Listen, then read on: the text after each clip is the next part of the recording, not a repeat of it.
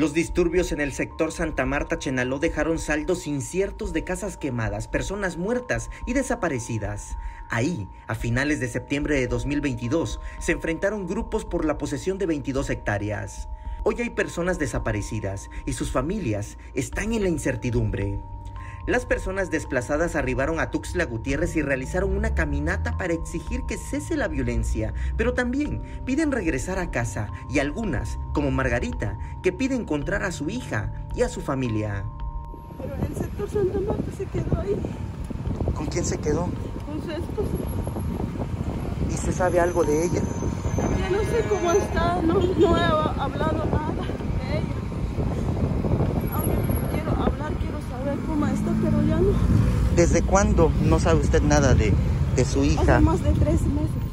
Margarita teme por la seguridad de su hija María Luisa Gómez, de su yerno y de sus nietos, a quienes no ve desde octubre de 2022, porque aseguró que las balaceras no han cesado.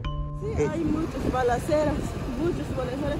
Y hasta ahora nunca ha, ha- nunca ha dejado de balacear.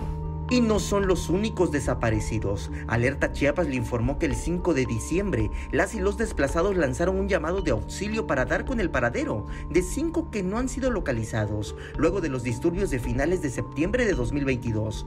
Hasta ahora, de ellos no se sabe nada.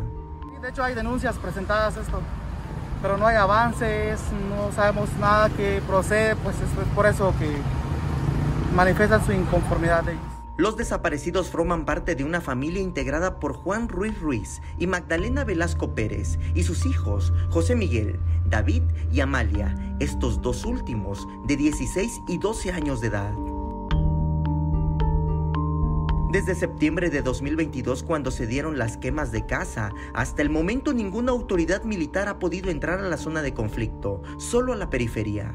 Han entrado al, puro, al centro Santa, al sector Santa Marta, que es el, es el centro Santa Marta, pero no han entrado lo que es eh, en, otros lugares, lo que es Atzamiloyo, Ventana, este, Bayunchi, en otros parajes pues que no pueden entrar. Samuel Revueltas, Alerta Chiapas.